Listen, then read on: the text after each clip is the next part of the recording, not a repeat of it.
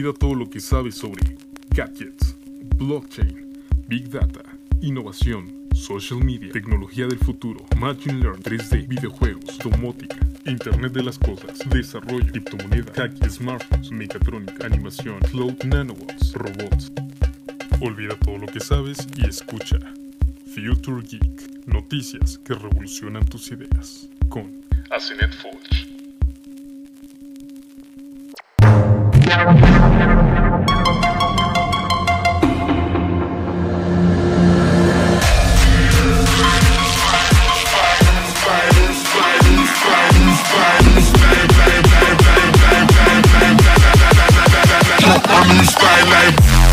Hey, bienvenidos, bienvenidos una vez más a este programa Future Geek. Me da muchísimo gusto tenerlos de nuevo a cuento aquí conmigo. Yo soy Asenet Folch.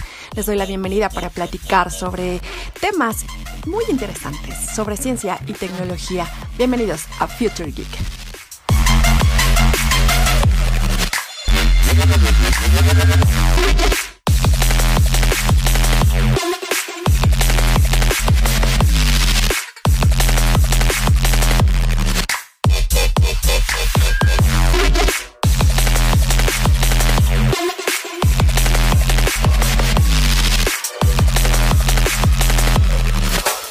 Bien, pues vamos con los anuncios parroquiales.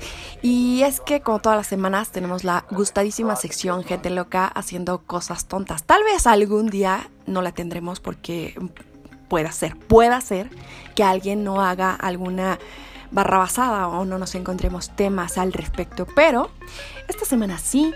Y la nota que elegí para el día de hoy es cuidado cuando te alojes en un Airbnb.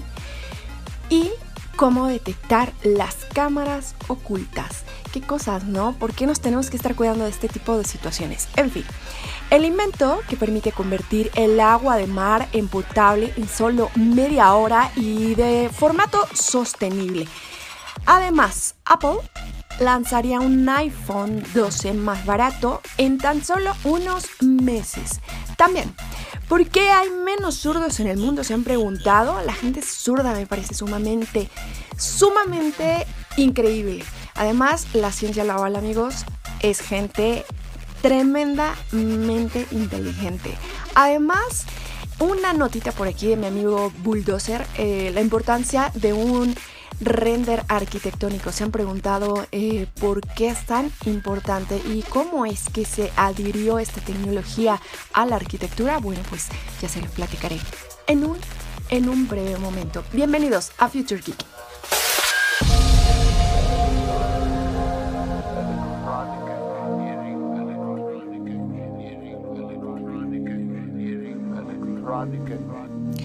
Bien, bienvenidos a su gustadísima sección, gente loca haciendo cosas tontas, que es la que siempre abrimos este eh, podcast y nos parece bastante, bastante agradable esta nota como para ponerla ahora, porque vaya que a quién se le ocurre poner eh, cámaras en un alojamiento de Airbnb. Definitivamente creo que no es algo coherente. Digo, solo la gente que tal vez sea demasiado incisiva o tenga un TOC o enferma definitivamente que le guste ver cosas que no debería ver, podría ponerla uno. Así que cuidado cuando te alojes en un Airbnb, esto dice Business Insider, porque puede detectar cámaras ocultas eh, si te pones listo, por supuesto. Y aquí les voy a decir algunos secretitos para enterarse en dónde están dichas cámaras. Se han dado casos de anfitriones de Airbnb que los han cachado por haber instalado cámaras ocultas en sus propiedades sin previo aviso por supuesto pese a hacer una práctica por eh, la plataforma prohibida, pues tal vez prefieras asegurarte por ti mismo de que el anfitrión no sea un eh, loquito y te ponga este tipo de cosas y además no te avise, ¿no? Eh, la plataforma de ello. Estos son algunos trucos para detectar si hay una cámara oculta en tu alojamiento. En los últimos meses se han dado casos de anfitriones de Airbnb que los han cachado por haber instalado cámaras ocultas en sus propiedades sin previo aviso, algo que va en contra de la política de la compañía. Ante esto, la plataforma del alquiler vacacional dice que ha tomado medidas contra los huéspedes que no revelan en sus anuncios que sus hogares cuentan con dichas cámaras. Si no te fías de la palabra del anfitrión tal vez y quieres averiguar por ti mismo si hay alguna cámara escondida dentro de tu alojamiento, estos son algunos trucos que da el sitio Medium para descubrirlo. Empezamos con el primero y es, presta atención a los objetos que parezcan estar fuera de lugar. Lo primero que debes de hacer en esta situación, bueno, pues es eh, detectar cualquier artilugio extraño o que parezca fuera de lugar ya que podría contener una cámara oculta. Hay que admitir que no es lo más fácil detectar un aparato de estos que contenga una cámara, porque parecen este, de lo más normal, pero sí puede encontrarse fuera del lugar alguna cosa, porque las cámaras se han vuelto tan pequeñitas que pueden esconderse prácticamente en cualquier aparato, ¿saben? Y que cualquiera eh, puede comprar además en Amazon y que van desde despertadores hasta relojes de pared, detectores de humo, plantas, espejos, bombillas, altavoces, incluso los enchufes. Cuidado ahí. Pero siempre llama la atención encontrar una planta o un despertador en un baño. Además, otra regla más, usa una linterna para comprobar si no hay lentes de cámara cerca. Otro truco que se puede usar para desactivar visualmente las cámaras ocultas es el truco de la linterna. Una cámara oculta necesita eh, un lente y que está incrustado en un objeto normal. Normalmente esa lente está hecha de vidrio y el objeto en el que se oculta está hecho de plástico u otros materiales que no son de vidrio. Por lo tanto, el vidrio es generalmente más reflectante que otros materiales, por lo que las lentes o las cámaras ocultas pueden ser bastante fáciles de detectar si se enciende una luz, ya que es más eh, reflectante que el objeto que la rodea. También utilizar aplicaciones que te detectan si hay dispositivos con Wi-Fi, otros dispositivos, ¿ok? Muy bien, pues si los pasos anteriores no son suficientes, existe otra manera de poder encontrar dichas cámaras ocultas. Para este visionado de las imágenes por parte del anfitrión, la mayoría de estas cámaras cuentan con una conexión a Internet. El hecho de que estos dispositivos estén usando una señal inalámbrica los hace vulnerables a ser detectados. Existen aplicaciones como Think que pueden mostrar todos los dispositivos inalámbricos conectados a una misma red Wi-Fi que esté en tu móvil. Usarla eh, para escanear la habitación y descubrir si hay algo más atrás, pues ese puede ser una gran solución. Otra más es usar un detector de RF ¿ok? Eh, si el anfitrión cuenta con una segunda red inalámbrica privada eh, a la que tú no tienes acceso, el truco anterior no sirve de nada. Entonces hay otra solución. Puedes usar un detector RF, la radiofrecuencia que, que permite que todos los dispositivos inalámbricos eh, estén conectados y así notar todas las señales inalámbricas del alojamiento. Ok, pues si el detector nota una señal de espejo, hay que preocuparse, obviamente. Y otra solución es qué hacer si encuentras una cámara oculta. Bueno, pues lo primero que debes hacer es contactar con el anfitrión, con Airbnb, directamente para informar de la situación. Puedes plantearle eh, presentar una denuncia a la policía si así lo deseas.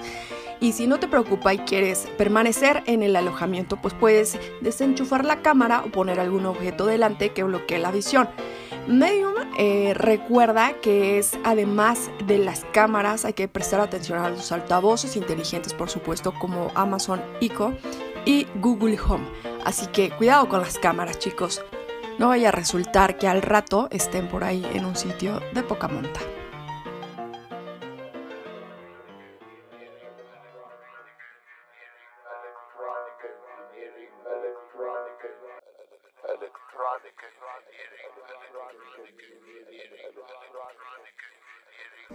Bien, pues vámonos con la siguiente nota y es sobre el invento que permite convertir el agua de mar en potable en solo media hora y de forma bastante sostenible. ¿Cómo se puede convertir el agua salada en potable de manera sustentable y en poco tiempo? Bueno, pues utilizando un filtro especial de alta tecnología y energía solar. Así es amigos, un equipo de investigadores global desarrolló una tecnología pionera que puede hacer grandes volúmenes de agua de manera que sean seguros para beber en menos de 30 minutos. Este adelanto tecnológico podría proporcionar agua potable a millones de personas en todo el mundo utilizando la energía de manera más eficiente que las prácticas actuales eh, de desalinización, señala un comunicado de la Universidad de Monash con sede en Melbourne, Australia. Y las comunidades remotas podrían ser las más beneficiadas, le dijo a la BBC Mundo el profesor Wanting Wang, que lidera el proyecto. ¿Cómo funciona? Bien, pues el filtro especialmente diseñado puede generar cientos de litros de agua, de agua potable por día y solo requiere luz solar directa para purificarlos, lo que hace que el proceso sea energéticamente eficiente, de bajo costo y sostenible. Para la fabricación del filtro se utilizan compuestos orgánicos eh, y organometálicos, eh, MOF por las siglas en inglés, que consideran de, son de iones metálicos y forman un material cristalino. ¿ok? Bien, pues el agua salina corre a través de un tubo cubierto con una lámina de aluminio donde las sales se absorben sin luz, produciendo agua dulce, explica el profesor Wanting Wang. Eh, también esta es eh, la regeneración del material MOF, la que está eh, exponiendo a la luz solar y lavando con una pequeña cantidad de agua, pues esta está este sistema para que tomemos agua simple y dulce. Bien, pues durante el proceso de desalinización el filtro lleva el nombre de PSP 1053. Primero absorbe, atrae y retiene la superficie moléculas de iones de otro cuerpo. La sale del agua luego se coloca bajo la luz del sol para regenerarse. Este proceso demora de 4 minutos antes de que el filtro pueda absorber la sal del agua nuevamente. Bien, pues al tratarse de la desalinización y los riesgos de la salud, la Organización Mundial de la Salud sugiere que el agua potable de buena calidad debe tener un sólido disuelto total, SDT, por sus siglas en inglés también, menor a 600 miligramos por litro de agua. Bien, pues los investigadores pudieron lograr un SDT de menos de 500 miligramos eh, sobre agua en solo media hora y regenerar el filtro MOF para su reutilización bajo la luz solar. Este proceso pudo filtrar algunas partículas dañinas del agua y generar 139,5 litros de agua limpia por kilogramo de MOF por día. El profesor Wang el del Departamento de Ingeniería de Química de la Universidad de Monash defiende la desalinización como una opción viable para solucionar la falta de agua en el mundo. Dijo, Debido a la disponibilidad de agua de mar y salubre, aquella que tiene más sales disueltas en el agua dulce, pero menos que en el agua de mar y que los procesos de desalinización con que sean confiables, el agua tratada puede integrarse dentro de los sistemas acuáticos eh, existentes con riesgos mínimos para la salud. Pero los procesos de desalinización térmica por evaporación y las otras tecnologías como la osmosis inversa, que utiliza una membrana simplemente eh, eh, semipermeable, digámoslo, para eliminar iones, moléculas y partículas más grandes, tiene una serie de inconvenientes, incluido el alto consumo de energía y el uso de productos químicos en la limpieza y la decloración de membranas, advierte el especialista. Por su bajo consumo de energía y sin necesidad de productos químicos durante el proceso, Wang dice que la nueva tecnología con luz solar puede ser parte de las futuras soluciones para el agua limpia. La energía solar para filtrar se utiliza eh, durante ya mucho tiempo atrás, donde el agua se evapora y se condensa para eh, producir agua dulce, pero no se necesita muchas horas para producir suficiente agua para el uso doméstico. Nosotros utilizamos la luz solar para reciclar nuestro material y solo toma unos minutos, dijo a la BBC Mundo. El ser consultado por el costo de este nuevo dispositivo, el profesor dijo que aún queda camino por recorrer para que sea accesible para la población. El material eh, sintetizado en el laboratorio no es barato. Se espera que el costo de la producción disminuya significativamente cuando el fabricante a gran escala asegura pues tenga una solución ya. Esperamos que el material eh, esté ampliamente disponible y sea asequible después de la investigación y desarrollo concluyó. Bueno, pues esto es lo que sucede con el agua salada, amigos de mar, que lo podemos hacer eh, potable en tan solo media hora.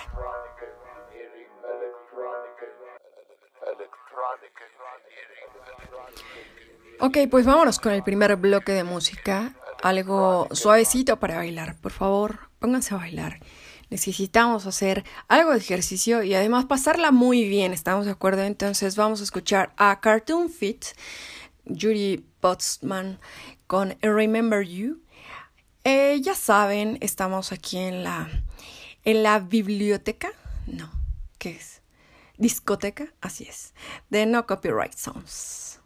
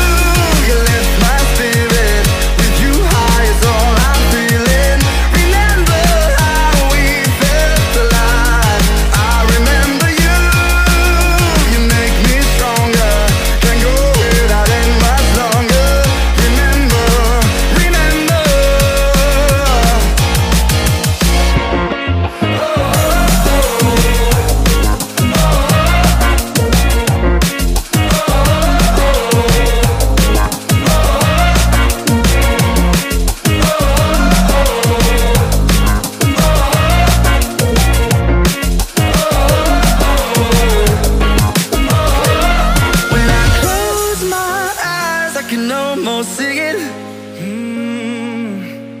When I take a breath, you fill up my lungs yeah. And if my mind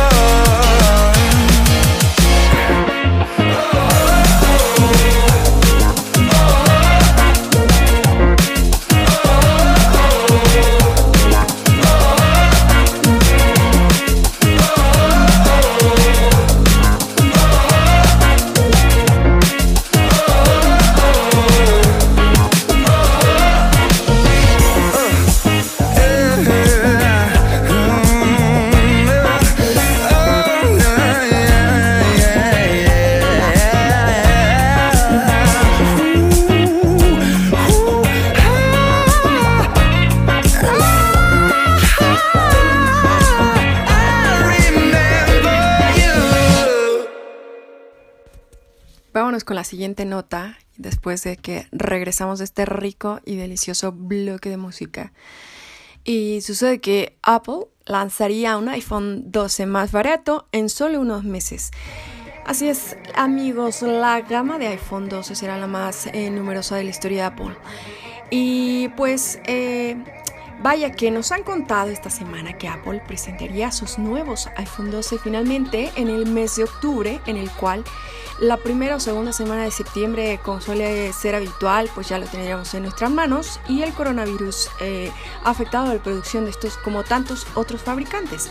Este año además eh, llegarán más iPhone nuevos que nunca, con cuatro nuevas terminales que ofrecerán distintos tamaños de pantalla, pero ahora conocido también como los iPhone 12 tendrán un modelo más barato en los primeros meses del 2021 por lo cual estaremos ante una aplicación mayor de esta gama que se convertirá en la más grande que ha tenido la firma en muchísimos años. iPhone 12 más barato, ¿cuándo y cómo? Bueno, pues los analistas suelen, adelantarnos normalmente en forma de previsión los planes que las grandes marcas tienen y lógicamente una de las más populares pues es Apple. Solo que varios de los análisis que esta vez se han aventurado a predecir lo que nos ofrecerá Apple en los próximos meses, más allá de los iPhone 12 que se esperan para el otoño en esta ocasión, bueno, pues parece que según no lo han desvelado los, los analistas, Apple va a oficiar de trilero o ofreciendo un nuevo iPhone 12 en que en realidad va a compartir mucho mucho o casi todo con lo que presentan en el otoño. Según estos, eh, en los primeros meses de 2021 Apple lanzará un iPhone 12 más barato que en lugar de contar con la conectividad 5G lo hará con 4G exclusivamente. Mm, y bueno, no va a ser técnicamente un iPhone barato, sino que un iPhone 12 Pro más barato que el que llegue a las tiendas en octubre. Este modelo llegará con la conectividad 5G, mientras que el nuevo iPhone 12 que llegue en el 2021 llegará sin ella para abarcar costes y así ofrecer la alternativa más económica a todos aquellos que por entonces no se hayan decidido aún por un nuevo iPhone o a lo mejor igual el coste sea muy alto y no les alcance. Por lo tanto, el plantel de nuevos iPhone quedará de la siguiente manera presentados en octubre. iPhone 12 5G, iPhone 12 Max 5G, iPhone 12 Pro 5G, iPhone 12 Pro Max 5G. El lanzamiento a comienzos del 2021 eh, será iPhone 12 Pro G4. Desde, desde que Apple... Em, ha estado con sus consistencias y que el precio de sus teléfonos no deja de aumentar y que los eh, móviles eh, ya rondan normalmente los que serán 26 mil pesos aproximadamente, sí, algo así. Eh, mientras que las versiones más caras superan fácilmente, bueno, pues los 30, ¿no? Por ahí están. En el mercado eh, ha sido golpeado duramente por la crisis que está generando la pandemia y genera en los próximos meses, en esencial, que puedan contar con alternativas más baratas y este nuevo iPhone 12 sin 5G podría ser una buena alternativa para quienes están un poco cortos de dinero. También eh, se espera para los próximos meses del 2021 el lanzamiento del nuevo iPhone SE quizás la versión del 2021 que debería mejorar su diseño y mantener el precio tan atractivo que tiene la versión lanzada de este mismo año, que no llega eh, a los 13 eh, mil pesos más o menos, sí, más o menos por ahí. Y bueno, pues eh, es esta manera pues un poco más sencilla para los seguidores de Apple de contar con un iPhone si dejasen una sin dejar una fortuna por ahí en las tiendas de la misma marca porque parece que los tiempos en los que los compradores gastaban miles de dineros para eh, comprarse un gadget pues han pasado a mejor historia.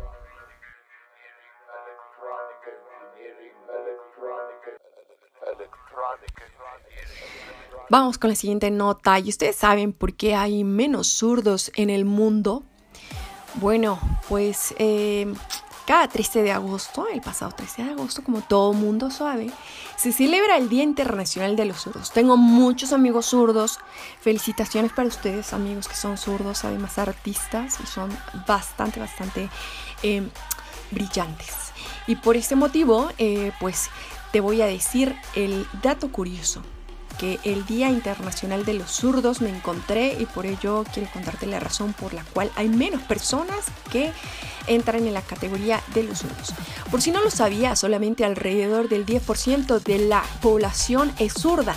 Esto era visto de manera rara en siglos pasados, incluso algunos relacionados con brujería eh, les, ah, les amarraban la manita en la parte de la espalda o no les dejaban utilizarla o les golpeaban cosas de ese tipo que ya saben de gente loca. Pero hoy en día el mundo está pensando primordialmente para los diestros y pues desgraciadamente no para quienes no lo son. A veces eh, se encuentran con dificultades en ciertos ámbitos como por ejemplo las tijeras. Yo no había notado que en realidad pues sí, las tijeras están hechas para los derechos. Incluso también saben que los, estos guantecitos para agarrar las cosas calientes, me acabo de dar cuenta el otro día que yo tenía un, un zurdo y un derecho. Y, ya estaba así como que el, que está zurdo está muy viejo y está muy quemadito. Y dije, no, ya creo que estoy ya, ya pasaré mejor vida porque está demasiado feo y quemado. y de estos, la borrita se va a incendiar y me voy a poner una quemada de aquellas. Pero me di cuenta, porque saqué el otro nuevo, que era uno, ese era zurdo y el otro era derecho, así que vaya que las cosas que no ponemos, no reparamos de pronto en que en la dificultad que puede representar para nuestros amigos que son zurdos el que el mundo sea para diestros totalmente. ¿Y sabías que hay una razón científica de por qué hay tan pocos zurdos? Bueno, Daniel Abrams, investigador de la Universidad de Northwestern en Estados Unidos, señala que se debe a un equilibrio evolutivo alcanzado ante, entre la cooperación y competencia. Con un modelo matemático logró demostrar como cuanto más social es una especie, hay más tendencia a la eh, lateralidad y en cuestión a la de los humanos hubo mayor tendencia a usar la mano derecha. Por eh, poner un ejemplo, eh, para poder cooperar mejor eh, era indispensable que usaran las mismas herramientas las cuales fueron hechas para las manos diestras. Es una sociedad eficiente, debe existir una cooperación, lo que ha hecho que el 90% de las personas hayan sido diestras en los últimos 50 años, explica Abrams. Sin embargo, al ser pocos, los zurdos deben esforzarse más y por ello son más competitivos lo cual pues también más brillantes, por eso se los decía. Así que felicidades amigos zurdos, ustedes son muchísimo más brillantes que el resto de la población. Bien amigos, pues vámonos con otro bloque musical. Vamos a escuchar algo de Halverson con esta discoteca de No Copyright Songs. Vamos a bailar un poco, vamos a ponernos en un poquito... Eh, un poquito moviditos para entrar en calor, ya que empieza, empieza ya el frío, ¿verdad? Venga, pues entonces vamos con esto, espero que les agrade.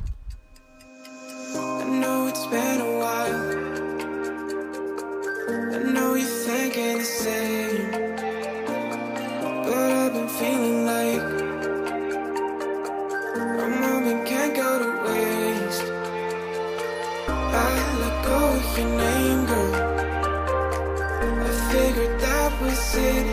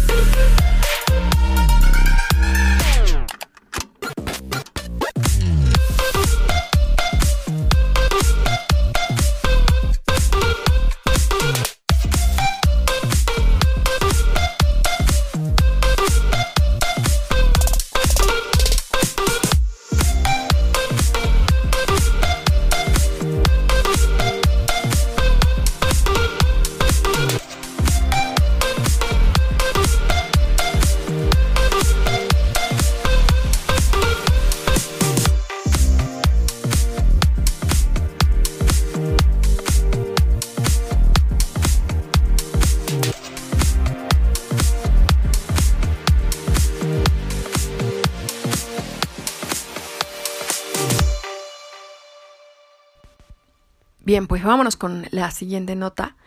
Se me hace bastante importante ahorita eh, saber qué es un render arquitectónico. Y esta nota es de mi amigo Bulldozer, el cual es artista, artista digital, y pues nos escribe desde que ha llegado el 3D con los primeros experimentos de Ed Catmull.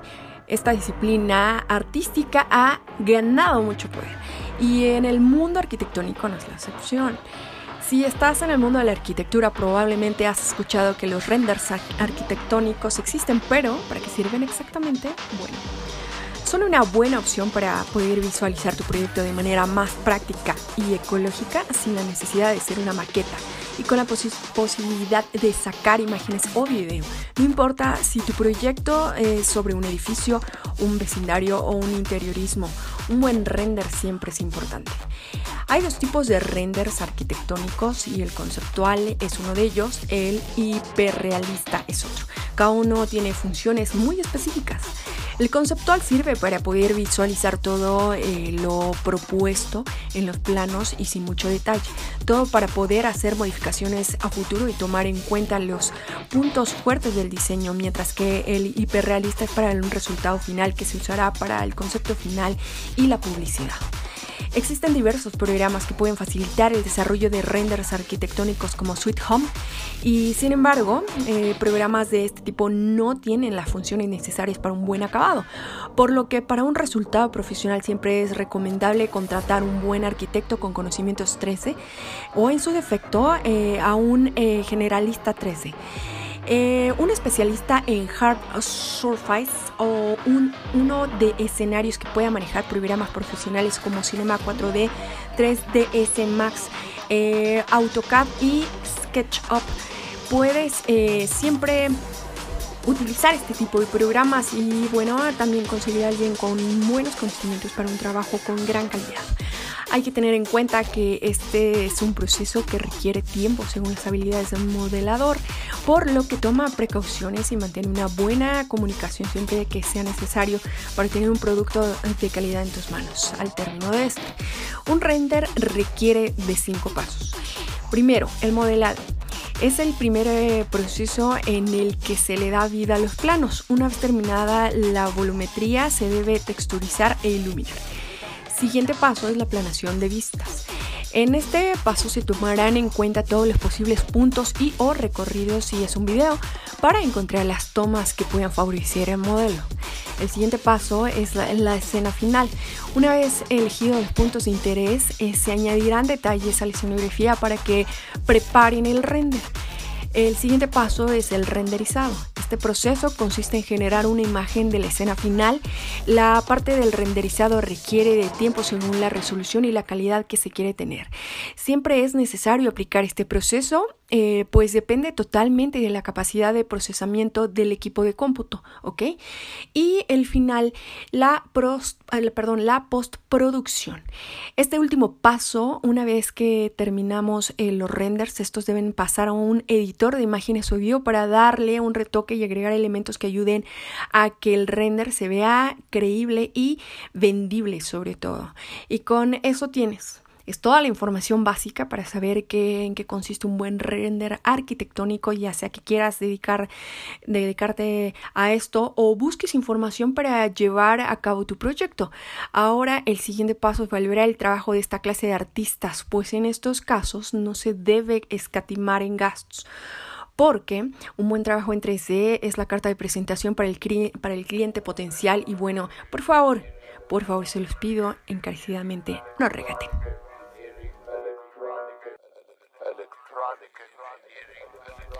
Bien, pues vámonos con otro bloque de música. Se les voy a poner más corriditos porque por ahí hay gente que me está escuchando en hospitales. Gracias, mil gracias. Y me encanta eh, ponerles algo de música nueva que puedan por ahí estar escuchando y bailando y poniéndolos de buenas, de muy buen humor, porque les hace falta. Realmente ahorita los héroes de la, del planeta entero son los médicos, así que con todo cariño, por eso les pongo algo de música. Vamos con algo de Tokyo Machine and Guy Arthur y esto se llama Get Up. Así que pónganse a bailar.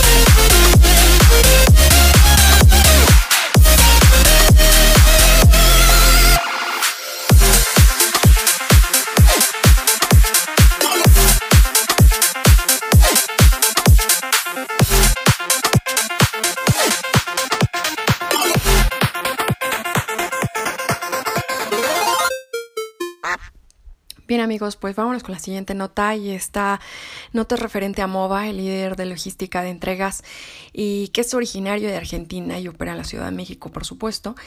Es una plataforma argentina que recibió una inversión de los mismos fondos que Uber y Rappi, innova la entrega de pedidos y bueno, la firma opera en la Ciudad de México ya desde el mes pasado, julio 2020, y realiza envíos a través de la plataforma con 30 transportistas a su cargo.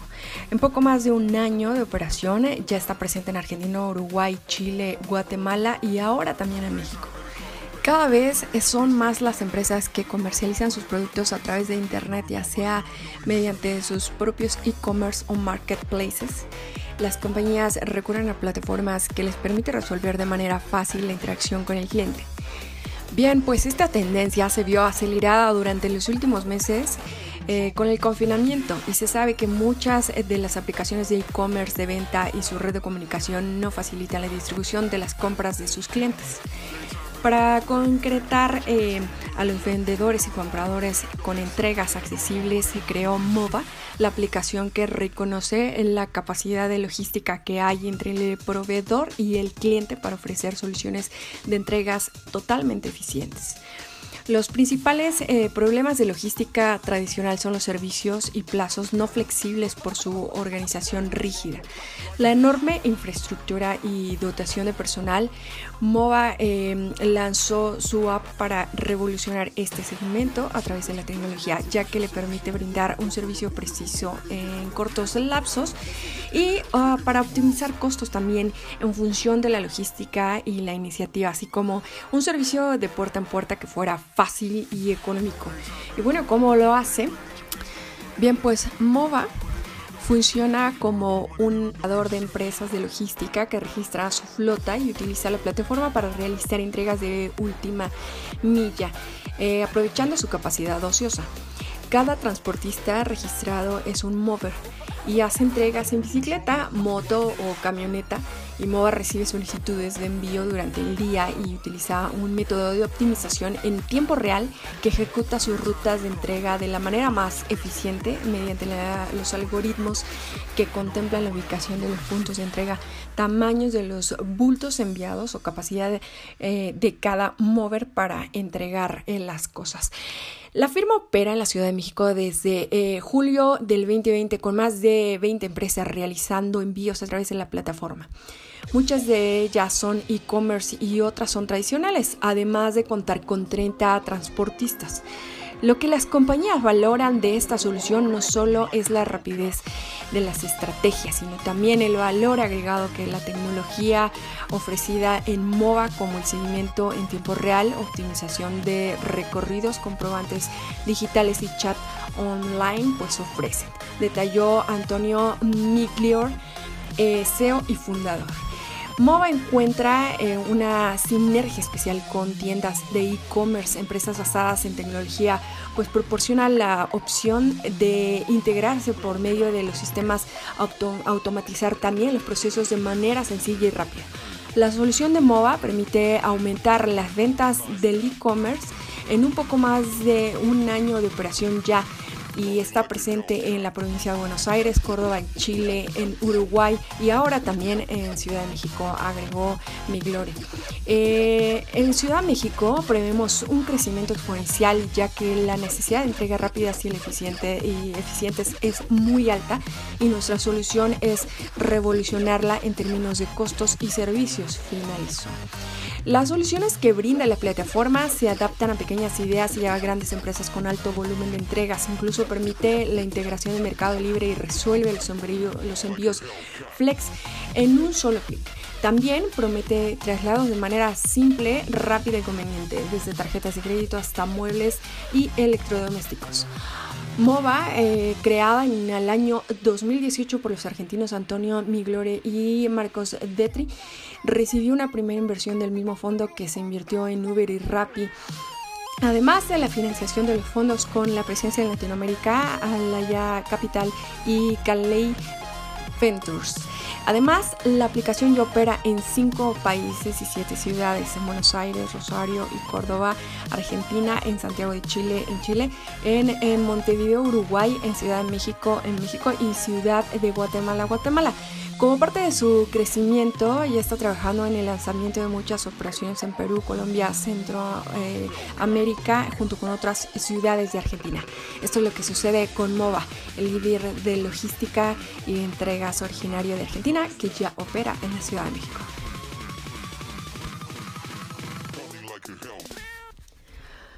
Bien amigos, pues el día de hoy nos despediremos con una canción bastante sabrosita y agradable. Este es el último bloque de música. Vamos a escuchar algo que se llama Fakating y su canción Walk Away. Esperamos que les agrade, pónganse a bailar. Está bastante relajadita, pero bueno,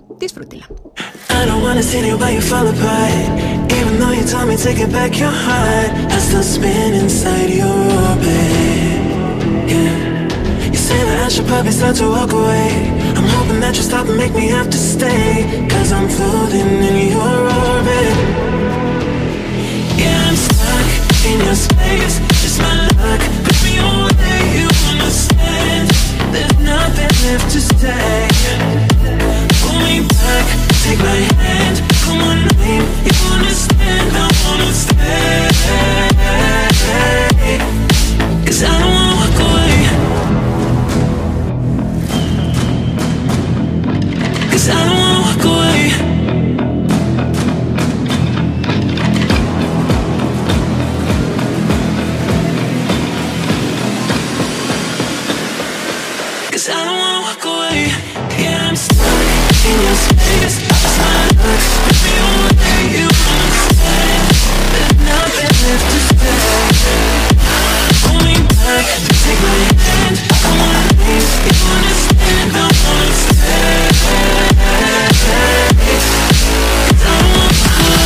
wanna see but you fall apart Even though you told me to get back your heart Still spinning inside your orbit.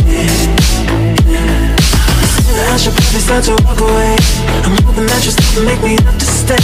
Cause I'm floating in your orbit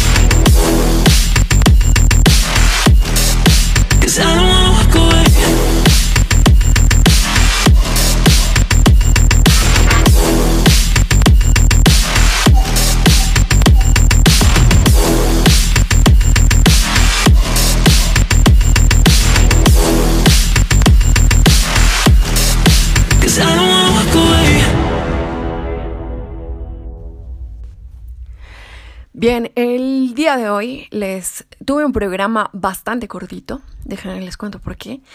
Ya que no les conté ninguna anécdota el día de hoy, ahora, ¿qué creen? Les tengo una. La última del, día. Y sucede que, bueno, pues nada, es que mis vecinos tienen, tenían tres perros, ¿no? Entonces de pronto eh, regalaron uno. Y aparte los tienen en un mega pedacito, así como de 2 por unos 50 por ahí. Y regalaron uno que era como el que era súper latoso. Y estuve a gusto durante dos meses. Y de pronto resulta que se multiplicaron, les echaron agua, no sé qué pasó. Ya son cinco.